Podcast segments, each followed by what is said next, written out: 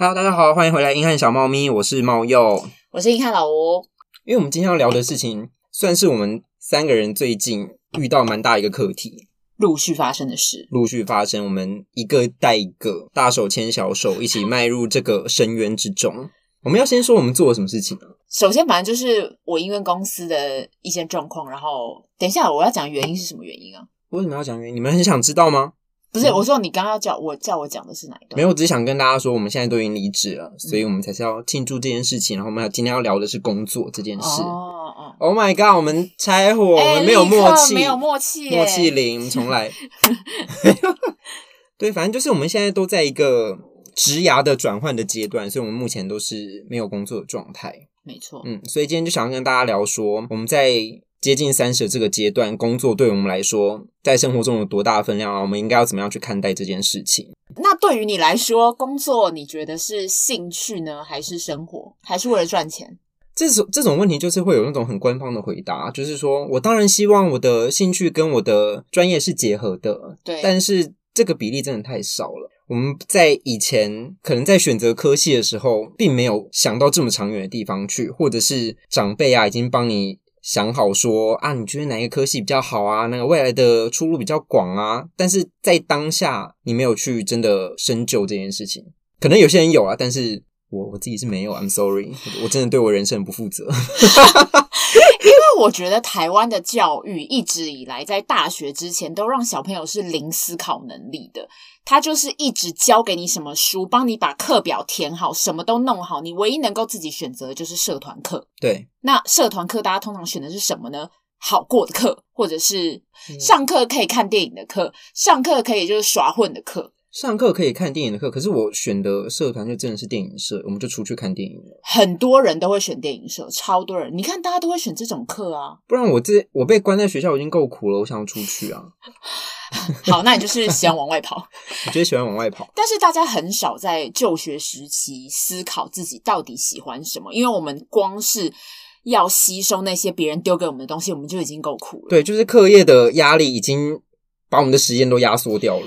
那等到大学，或者是大部分是大学啊，如果是五专那些，是可能已经要学技术类的，maybe 还好。嗯。可是大学的时候，很多人是大暴走的，就是没有父母在旁边管，嗯，那就变成你有太多时间可以自己控管。那些没有住家里的人，就开始玩社团、翘课干嘛？你可以选修自己想要选什么课程，你变成你自己的生活，变成很多自己要掌控。但有一个。固定的就是你可能还是得选修你这个科系的课，那你可以选择你要辅系，或者是你要双主修，或者是你要甚至转系。从大学时期才开始慢慢培养自己有自我思考的能力。那到了开始工作之后，有些人就照着自己的，嗯，自己大学原本念什么才做，嗯，那就会变成你其实刚开始选择的那个工作根本就。不是你，不是你想想清楚的那个。对啊，对啊对，有些人是这样子。我们就是这样被时间的洪流推着走啊。没错，可是我一直都觉得这样子也没有真的比较不好。当然，我觉得你如果小时候就有思辨能力是最好。如果我以后有小孩，但我不想有小孩，我 I don't care。我们现在在聊工作，闭嘴。就是我会希望小朋友就有思辨能力，但我小时候就已经没有了嘛。我们时间没有办法逆转。嗯，我觉得你刚刚讲到一个重点，就是说这样也没有不好的原因在于你怎么去看待工作这件事情，对啊，所以这个就命题会比较大一点，就是说你觉得我们为什么要工作，或是工作的意义是什么？嗯，对啊，就像你刚刚讲的，我虽然没有想清楚我要什么，但是这也没有什么不好，因为你的工作可能是稳定的一份薪水，嗯，然后你不会有太多的时间花在工作上面。而且有些人本来就是要边做，你才会边知道你喜欢的东西是什么。对，我不知道啊，我没有去做过，我怎么知道这工作对我来说到底是什么意思？没错，因为很多人都会小时候的时候，因为很爱看电视，就会说啊，我只有想当节目制作人。嗯，就后来进去电视节目，哇塞，真的是不是我想象的那样欸？就是你可能加入很多的那种呃影视的粉妆或者什么，他们都会说天哪，进入这个产业会是一个火坑，或者是你要熬夜啊。可是有些人就不喜欢熬夜，嗯，有些人就喜欢做出影视的成成就感，但是你不做，你永远都不知道。所以其实被这些洪流推着走，你反而在路上也可以看到很多东西，你也可以挑你自己喜欢的啊。所以总体而言，你觉得工作对你的意义是什么？我个人一直都是兴趣派的，就是你刚刚说的很宏观的那个，就是兴趣一定要跟工作结合的那个。因为我觉得你一天你有八个小时，甚至要加班的话，你就要十个小时、十二个小时都在工作。那你花了人生那么大的时间在做一个你不喜欢的事情，那不是很痛苦吗？那如果你喜欢的事情还可以让你赚钱，当然有一部分的人是说。你做你喜欢的事情，然后赚钱的话，你就会不喜欢了。对，就是他的意思是说，当你的兴趣变成你的压力来源的话，你还喜欢这件事吗？嗯，你现在还喜欢吗？我现在其实要做一个转换，就是我希望可以做成 SOHO 的形式。嗯，现在其实在推一个很新的东西，叫做艺人公司。他们也说这个东西会是未来的趋势，因为。看这次新冠肺炎就好了。你看，如果像餐厅一下子亏损那么多，或者是旅游业根本导游都找不到工作。可是，如果当你今天是艺人公司，你当你今天是用接案的形式，你是用跑专案的形式在运行你的工作的话，你就不怕今天这边没有接不到案，我另一边也接不到案呢？所以以后每个人都必须要推着自己去学习，而且尤其在我们这个时代，我们的职业真的汰旧换新的速度太快了。我们就是必须要不断不断的学习，才可以不断自己让自己有提升。已经不再是那个你有一项技能可以在一间公司活四十年的程度了。我觉得现在的状况跟以前真的不一样。所以这样听起来也非常知道自己想要什么。我觉得现在就还是在寻找，但是我目前。就是我摸出来的一个雏形，是你接案的时候，你必须要分赚钱的跟不赚钱的，跟学习的，你要分有比例。例如说，你要分你七成的是会赚钱的，你三成的是会学习的。这本书我之前看了一本书，叫做《离开公司我过得还不错》，他是一个前记者。前作家、前编辑写的，叫刘阳明，他写的一本书。那他曾经实验过很多方法，例如说，他一年的时间他都没有有赚钱的工作。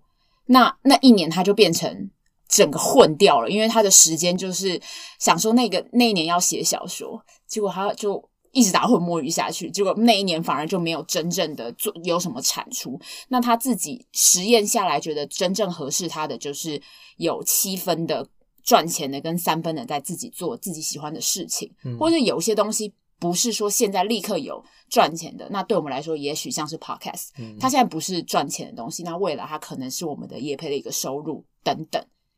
就看你要不要剪进去了。大家有听到重点？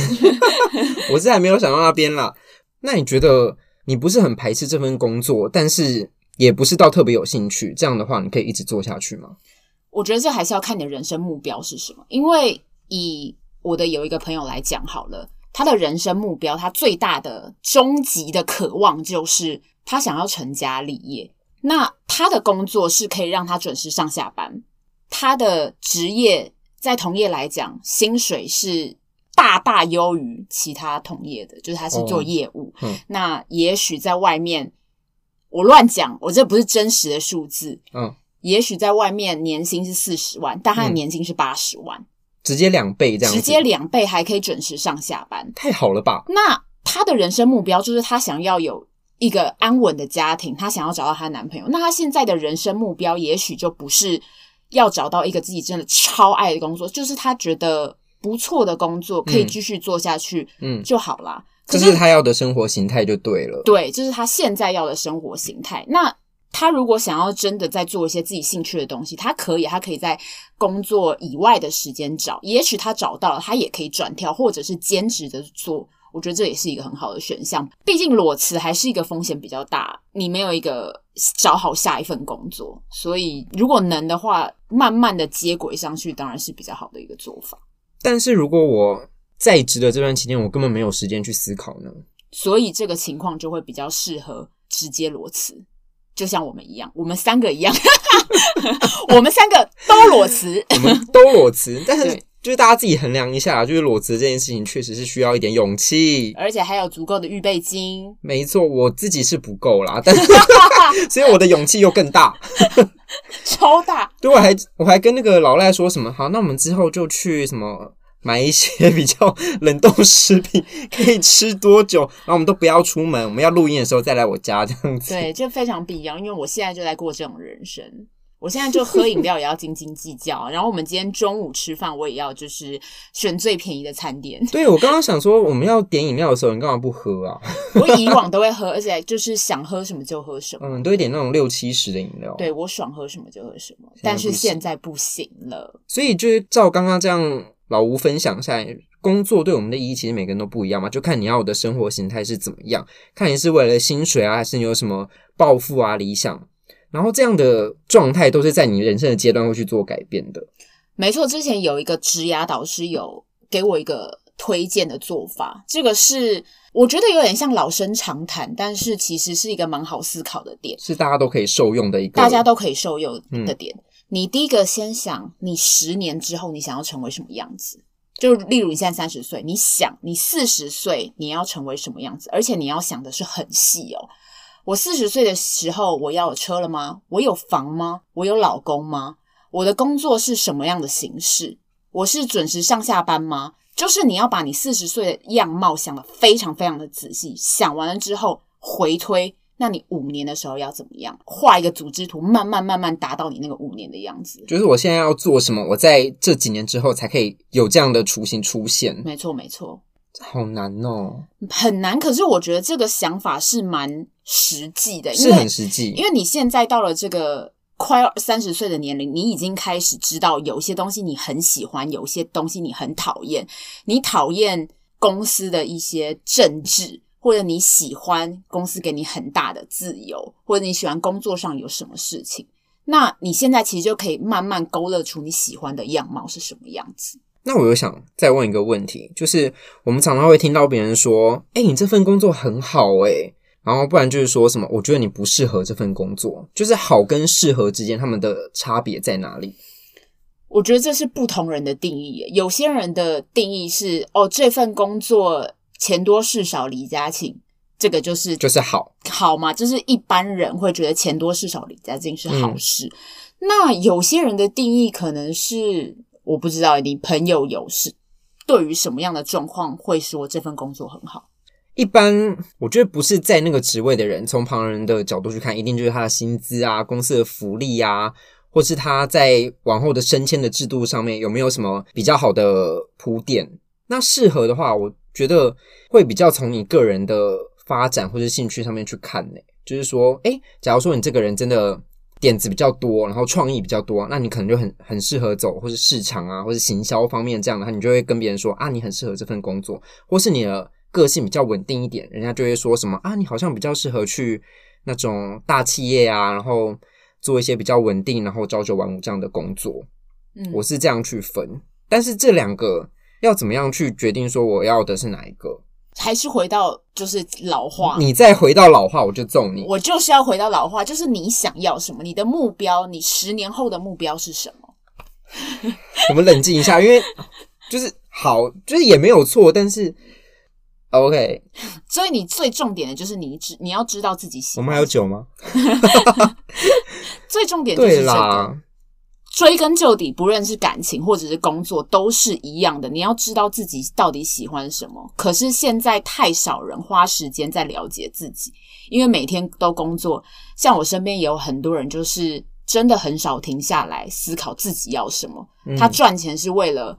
别人朋友看起来好看，就是自己可以很骄傲嘛。嗯、买车也是为了这样，嗯、为了让家人对自己感到骄傲。可是他有想过他自己要什么吗？嗯、很多人都没有在三十岁之前想清楚这个问题，结果一眨眼就四十岁了。等一下，还没，我要扎了，我要眨眼了，你要眨眼了。然后这么快，然后就结果到了四十岁，发现自己娶了一个自己不喜欢的女人，然后做着这一个自己不喜欢的工作，结果就五十岁了。五十岁就绝症死亡，或是被裁员然后死亡。哦，对，然后就裁员，然后发现自己没有其他的技能，更也没有其他的兴趣，对，然后就步入棺材，终老一生。我自己是觉得这样子一直没有想清楚自己要做什么事情，这件事很可怕。所以我们在讨论什么事情之前，我们都要回过头来去审视自己，说有没有想清楚。对，可是这个就很难啊。就像我们一开始讲的，你很多时候在现实的逼迫之下，你没有这么有余裕去思考说这个适不适合自己，或是这个是不是自己喜欢的，或者有些人 even 连自己喜欢什么都不知道呢？就这个前提就不存在啦。所以他们才需要花时间去探寻，因为他们就是不了解自己嘛，所以他才需要花时间去探寻自己到底喜欢什么，因为他根本就没花时间，就像硬汉老赖一样啊。等一下，好，怎么样？对，因为硬汉老赖常常他在这份工作离开的时候，他的好朋友也有给他一些见解，就是说他一直都没有。花时间好好的思考自己的人生，所以他做了裸辞的这个决定。那如果当然，他可以在这件这个工作进行的途中，他可以做这个思考的动作，那当然更好，当然更好啊，因为他可以没有风险。嗯，但是如果他就是没有办法，他被这份工作占满了整个心绪，当然还是要存够。足够的紧急预备金。对啊，我们就是有很多的前提哦，大家不要想说啊，我我就要突然裸辞去思考自己的人生，no，会死掉，no，会死掉，对，所以还是要紧急预备金。那紧急预备金，我个人建议是大概半年。哦，那我真的没有诶、欸 你会不会太多了？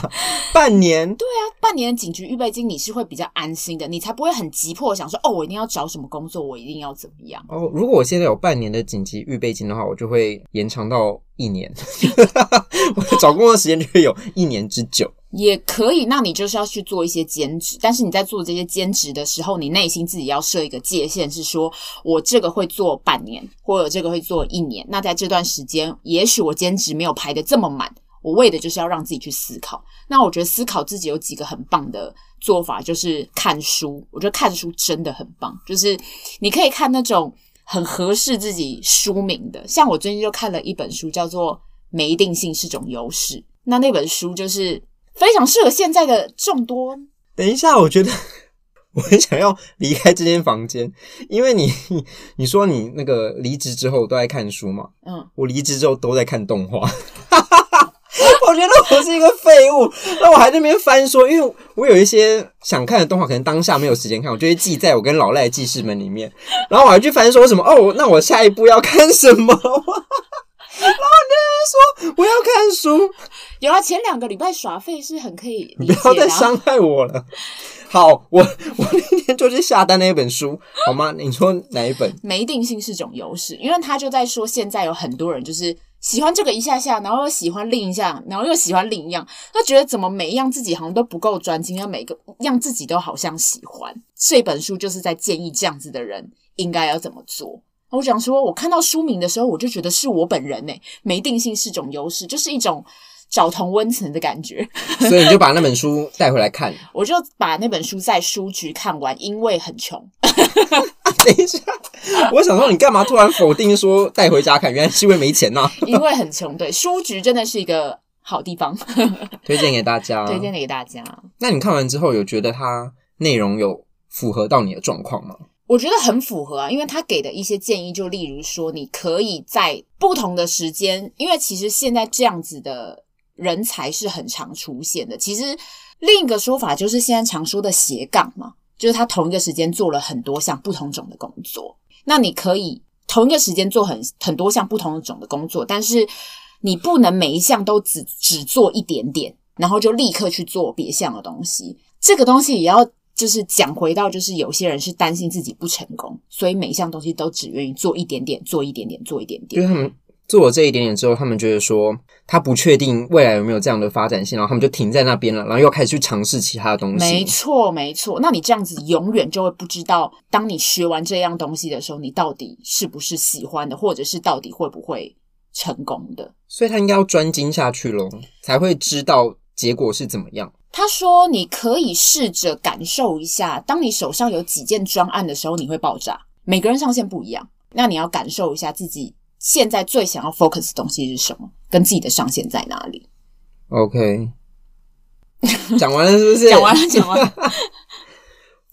就是现在大家对于好的职业或是推崇的职业，其实还是有一定的模式，跟就是那几个，就是钱多事少离家近嘛。对，或是有一些那种社会地位比较高的那种职业。嗯，嗯嗯，那那些真的是。有在适合大家吗？或是大家真的要去追寻这样的职业吗？我不想再讲老话了哦。那你就，那我们就直接来看有哪些。我们好好好，我想要看，就是我们去找了年后转职的排名，就这边是想说，如果你在年后想要呃顺畅离职的话，你在之后想要找到什么样的工作，然后有一些排名。所以这个榜单的 Top Ten，我看一下是代购业者。代购业者就是团妈啊，那些也不是团妈啦，就是去出国代购的。嗯，对啊，现在好像蛮流行，因为自己就可以当老板。哦，有点像是那种批发回来卖的那种感觉吗？对对对对对，卖衣服啊，卖饰品啊，什么什么的。可是这个其实也蛮累的诶，很累。而且以现在这个国际趋势、疫情的趋势来看，你就出去就会回不来，就 对，就是整个 forever 回不来哦。对，所以这个就要。继续往后讲到其他不会被疫情影响的，而且我觉得这个跟你的人脉也有关系吧？你在社群的经营上，你有没有一定的基础？对对对对，现在也很很在乎说你一定要经营。刚刚说到社群，脸书嘛，或者是 Line，嗯，要很会经营这个。嗯，那第九名是明星艺人，可以跳过吗？明星艺人可以啊，I don't care。第八名是律师，这个专业性也太高了吧？因为薪水很高，而且人人都需要法律。真的，对，真的，就是你工作之后，你会发现每一个环节你都是会需要律师出面，对，不管是你在契约啊，或者什么协调上面呢、啊，在路上跟别人吵架的时候，就说你这样讲，我就可以告你，这样，然后律师就会走过来了。对，但是律师这个真的专业性太高了啦，不是随便要转就可以转的吧？法律好像是要念四年。但是中间它会有需要一些考照跟实习的时间呢、啊。对，所以就是时间要拉得更久。嗯、对，对，如果大家想要转职的话，就需要再花上六年以上。嗯，以时间成本来说，是觉得有点高啦。第七名是技师，但这个技师我觉得他有点太广泛了，有很多技师啊，土木技师、都计技师、水泥啊，或者是机车行的那种修理技师啊，各种技师。但是我知道他这边要讲的是，就是。技能这件事情的重要，嗯，如果你有一技之长的话，真的是不怕没工作做。没错，现在那个人力银行其实最多的职业，技技师占了非常大的一个比例。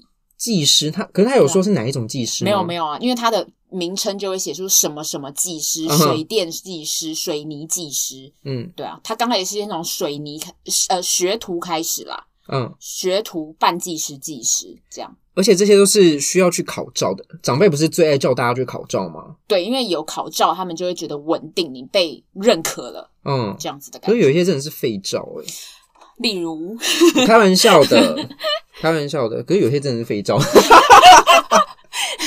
一直觉得废照又不敢说，大家自己去想说废照有哪些？对，第六名是 YouTuber，嗯，我认同哎、欸我觉得还好，因为我身边有一些人，可能也有可能是因为我身边蛮多人是在做行销类型的哦。对对，那我前公司是在某一间新闻大新闻公司，里面有几位原本在做行销或者原本在做记者的，他们现在都自己跳出来做 YouTuber，因为就会发现自己做比在公司好。如果都花出那么多时间了，加薪的幅度。一般大公司给你就会是那样，嗯，但是如果你自己挑出来做，你真的是做多久，你的努力就会显现在你的收入上面，嗯，所以他们就会自己跳出来做 YouTuber。如果很有个人特色的话，我懂你说的，因为毕竟现在自媒体这么发达，你不一定要在真的一个企业或是媒体的环境底下才可以去塑造自己的形象，你自己出来做反而会更加加深自己的品牌的价值，这样子。对，而且他是今年大学生，我记得是今年还是近几年大学生最想要做的职业之一。诶，我看到第五名是网美跟网红，哎，其实我觉得这两个有一点重复，五六是有点像的，因为他就是以。各种媒体，然后来发扬自己本身的价值，这样子。但王美比较像是拍美照，然后放在 IG 上面。但 YouTuber 是比较讲求你要有口条，或者是呃知识型，或者是搞笑等等，跟王美有一点不同。一个是有内容的，一个是让别人看起来是舒服的。嗯，那你觉得网美、网红、YouTuber 跟 KOL 这个他们的差别在哪里？我觉得 KOL 其实是网美网红 YouTuber 的一个统称，统称吗？对，就是它是大的一个框架，然后下面有网美网红 YouTuber，没错没错。所以五六七它其实可以统一成一个 KOL 这样的角色吗？可以，但是你要做到 KOL 是一个很难的状况，因为 KOL 它就是声量的一个怎么讲？就是我们刚刚讲的 KOL，就是 Key Opinion Leader，意见领袖，意见领袖，反正就是他的发言会被大众看到，然后他有一定的我们说带风向的能力，这样子。所以王美他可以当 KOL，YouTuber 他也可以当 KOL。对，就是你可能 PO 了什么东西，然后大家就会说，哎，那个可能蔡阿嘎他去了哪边，那我们下次也去去看，这样子。他有一定的影响力。然后第四名是，他是说业务。业务现在真的非常红，因为如我们其他几集可能会提到的，就在说现在薪水要涨真的非常难，因为现在薪资倒退二三十年，嗯，业务是唯一可以让人翻大翻身的一个机会。例如汽车业务、保险业务、房仲业务，真的，你如果很拼的人，你很会讲的人，真的，你一夕之间可能年收百万，真的不是问题。要看你卖的产品，还要看你的。你的能力，嗯、对对，你会不会经营那些人脉？但是如果你真的很会，那跟比起那种一般公司，也许行政助理的工作，因为行政助理你要调薪是真的很困难，你要从两万八跳到四万，也许你花了十年吧。Oh my god，才花调到四万，有的中南部的真的很难跳啊，那个薪水的集聚很难。所以如果他想要翻身，他想要快速的赚钱，真的最好的方法就是做业务。那业务的标准呢，就是你要能言善道嘛，不怕生，然后你要能够有能力去追你的客户。我觉得能言善道其实不见得，诶，反而是你要很不怕被拒绝，这是最大的重点。就是你不一定要很会说话，但是你要有诚心诚意。因为有些人其实你在房仲的时候，你会很怕那种看起来很油的人。因为我之前去访过几个房仲。那些真的做的很好的，有时候不是那种看起来超级会说话的人，而是看起来惊喜宅的那种人，老实人。对，老实人，因为你会觉得他跟你说的话是真的。就像我爸，我爸也是老实人类型，他不是很会说话那种，他会很常聆听客户的话，但是很多人也会也会因为这样而买他的单，觉得他不会随便乱推我什么产品，客户觉得安心，客户觉得安心是最重要的。好，反正业务工作就是看，不管是什么广告啊、传产啊、保险啊，主要还是看你喜欢哪个产业，对哪一个产业有兴趣，然后你能够接受这样跑来跑去的生活，我觉得还是可以去尝试看看。没错，像你刚刚说你很喜欢往外跑啊，你也很适合做业务啊。我很适合做业务吗？因为你不想要待在办公室啊，业务就是自己控制自己的时间，然后可以疯狂往外跑啊。但是我很不老实欸，那好像。而我会跟客户吵架，那你很也很适合做某种不老实的业务。呃、欸，哪一种？第三名，空服员，超多小妹妹想要做这个。呃，还有小弟弟，还有小弟弟，小妹妹比较多啦，因为就是漂亮又可以出国，大家现在最喜欢出国，然后薪水又好。嗯、对，他的技能门槛跟其他项比起来，不像是律师。要念四年或者是什么，要念很久，它、嗯、的门槛老实说比较低。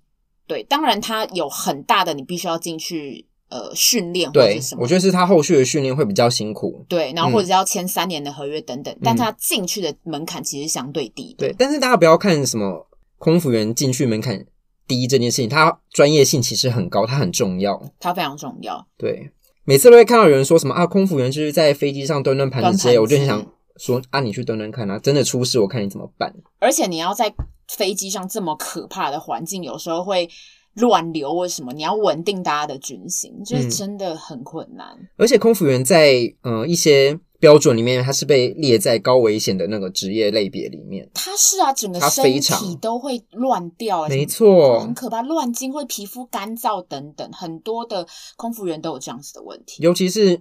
女生她们嘛，对对对，身体状况颠倒，对，所以大家不要想说空服员好像就是光鲜亮丽，然后就是很想要去做，还是要衡量自己的身体的状况，我觉得那比较重要。嗯，第二名这个真的是，唉，第二名大叹气，第二名就是公务员，不管是长辈，然后同学同辈什么。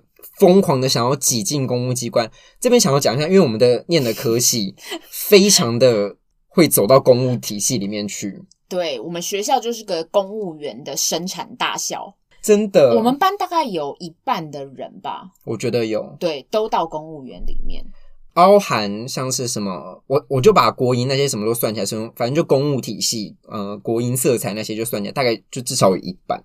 因为公务员在这个薪资倒退二三十年的状况下，他的薪资是稳定成长的，不会像有些公司真的你进去，他会有一个薪资天花板，例如到四万、四万五就卡住了，有些人薪资就在那里。可是你进去公务员，你不用担心被 fire 啊，因为。你除非做真的超级大的包裹，要不然你犯法什么的，你根本不会被 fire，或者是你薪水你调整的幅度就那样啊。嗯、那你请假，但是这个要说到请假，其实公务员不见得都很好请哦。其实有的也不好请，这是要看什么部门。嗯、这个我们之后可以再对啦。我们那些比较细部的，就是像是什么你要看什么部门啊，有没有爽缺啊，那真的是每个地方都会发生。但是我们是以综合的状况来讲，嗯，对，公务员算是。真的是蛮稳定的啦，看我们的朋友们就都知道。嗯、对，像我们三个就是反骨啊，然后想说啊，考公务员不要，啊、我觉得不想。然后现在想说，看我为什么之前没有去考？对，如果你是真的 到我们这个年纪，然后你是追求稳定的生活的话，其实公务员是真的很好的选择，很好的选择。嗯、就是虽然大家都会说什么啊，公务员什么内部很迂腐啊，什么之类的。哎，真的，哎，我没说。虽然还是会有一些风声啦，但是你们就想说如何出淤泥而不染，大家自己对自己有一些期许喽。对，我们朋友都不敢说这个。诶，对了，我想问，老师也算是公务员吗？老师是公务员啊，因为我朋友也说老师界也很多黑幕，但是其实我觉得公务员自己本身因为是希望稳定的生活，所以就是这些可怕的事情，很多人真的睁一只眼闭一只眼，睁一只眼闭一只眼，因为很怕被弄掉，所以。这也是公务员的一个不好的状况，但是那是另话。嗯，对，反正公务员这个事情，就是大家都已经从不管是长辈啊、新闻媒体，大家都说他是一个铁饭碗啊，推荐大家去考啊。然后每次像是国营有招考，就超多人冲进去啊，报名什么的。以前都会觉得说啊，我不要，但是现在真的到了，了对，长大了，到了这个年纪之后，想说。嗯，好像可以考虑哦。长大了就懂了。对，反正大家如果真的要考的话，赶快去考，因为公务员或是国营事业真的很吃年资。反正就是他升职是看你的年资，所以你越早进去当然就越好啊。还有后续一些升迁的东西，也是会看你的年资去做调配。这也是公务员很悲哀的一件事情。就是你有时候可能基层很努力做一些事情，但是加薪升迁不会轮到你这样子。没错。好了，这个比较黑暗面的事情，大家自己如果有兴趣要去考究公务员的内部的体系的话，再好好去有 study 一番呀。嗯，那第一名这个也是，我觉得实至名归，实至名拍屁手，实至名归。他这边是说工程师，工程师这边我要讲一个什么？因为我男朋友有一个朋友，你男朋友朋友很多。没有，他其实就是几个。哎，这个我男朋友可能会听，就是那几个。没有，他有一个朋友是在非常台湾非常大的汽车公司上班，所以他是薪水很多。不是，他不是，他是业务吧？嗯。然后他做了一个决定，就是他要离职，然后转跳工程师。Oh my god，why？我觉得很有勇气，因为之前老赖有在考虑这件事情，但老赖就没有勇气。等一下，真的是因为那个工程师的培训课程真的很贵。对，然后他自己是本身有自学，那我其实蛮佩服他时间管理的能力，因为他还要顾他女朋友，还要顾什么什么东西，我觉得很厉害。他下班时间之余可以自学这个东西，然后他现在决定要离职，然后去资策会上这整个课。所以我觉得工程师，你看我身边就有老赖一个人，又有另一个人，都想要。对于工程师这个是有兴趣的，我觉得怎么样？你是觉得这个职业蛮梦幻的？就是对于蛮多人来想说，就是有一些人觉得这东西是自由度很高，嗯，有些人是觉得可以不用面对人群，像老赖在场外点头如捣蒜，对，对，那薪水又高，就是符合很多人的期望嘛。但是就是很多现在什么非本科系转职的这种课程啊，不管是线上或是实体，就是如雨后春笋般冒出来。然后我身边也是有朋友去上这个课程，然后是有成功转职的。他是真的觉得 CP 值蛮高的耶。但是他也有给出一个前提是说，你要转职成这个职业的话，你在未来的学习上面，因为毕竟这个产业它的变换速度很快，你要如何去持续的学习，是你未来要遇到很大的课题。没错，以前可能二十年前很流行的是网页设计师，设计网站。对。但是现在非常夯的职业就是 App 的开发，写 App 城市的 App 跟后端的资料分析。那个。行业真的是抢翻天，抢翻天！我朋友就是工程师，他说他从来没有投过履历，就是永远就是 offer 信如雪片般飞来。什么？因为真的太缺了，所以很多人他是 top one，真的是实至名归。对，所以这个职业，如果是像刚刚想说的，你想要有发展性啊，不想跟 面对人群啊，就是大家可以去有一些课程，就是他转职率。算高，但是以本科系的人来讲，他们还是会觉得说你不是纯写的。对，因为嗯，你没有作品，嗯，因为工程师这个行业非常讲求要有作品集。对，你的作品比你经历更重要。对对。